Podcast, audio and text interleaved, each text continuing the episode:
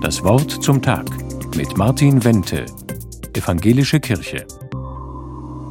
Viel Glück und viel Segen auf all deinen Wegen. Gesundheit und Wohlstand sei auch mit dabei. Das singe ich oft bei Geburtstagen. Ich singe es mit Inbrunst und meistens ohne mir allzu viel dabei zu denken.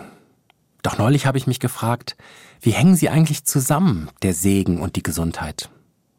Manchmal nehme ich wahr, wie gesund ich bin, zum Beispiel früh am Morgen, wenn ich gerade aufwache und in mich hineinspüre. Schlafwärme überall, die Glieder noch etwas schwer, aber ganz entspannt, um mich herum die warme Decke. Noch im Halbschlaf seufze ich vor Dankbarkeit und denke, was für ein Segen, dass ich so gesund bin. Und wenn ich krank bin, so wie mein älterer Nachbar nur ein paar Häuser weiter, er ist bettlägerig, und nach einer Hüftoperation nicht mehr richtig auf die Beine gekommen. Wenn ich ihn besuche, dann ist er manchmal ganz unglücklich.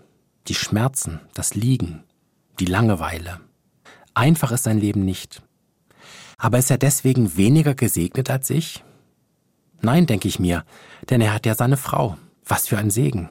Sie sorgt sich um ihn, kocht für ihn, pflegt ihn, lebt mit ihm. Mein Engel, sagt er manchmal zu ihr, und ich denke mir, das stimmt. Sie ist sein Engel, seine Segensträgerin.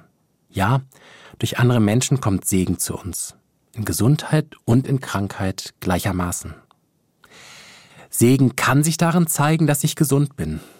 Aber als gesegnet kann ich mich auch dann erleben, wenn ich nicht gesund bin und wenn ich kaum von menschlichen Segensträgern begleitet bin.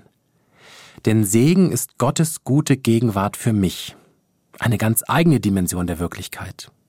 Manchmal erlebe ich es, dass sich diese Gottesgegenwart mit dem verbindet, was mir das Leben erleichtert, mit Gesundheit oder mit der Fürsorge eines anderen Menschen. Das macht mich dankbar. Doch manchmal erlebe ich diese Verbindung auch nicht. Das ist dann bisweilen schwer zu ertragen. Es macht mich ungeduldig, manchmal geradezu verzweifelt. Gott, hast du mich verlassen?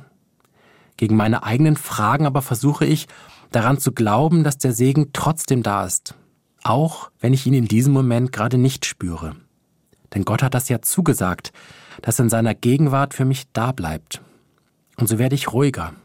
Vorsichtige Vorfreude steigt in mir auf. Wie werde ich Gottes Segen wieder erleben? Wer wird mir heute zum Segensträger?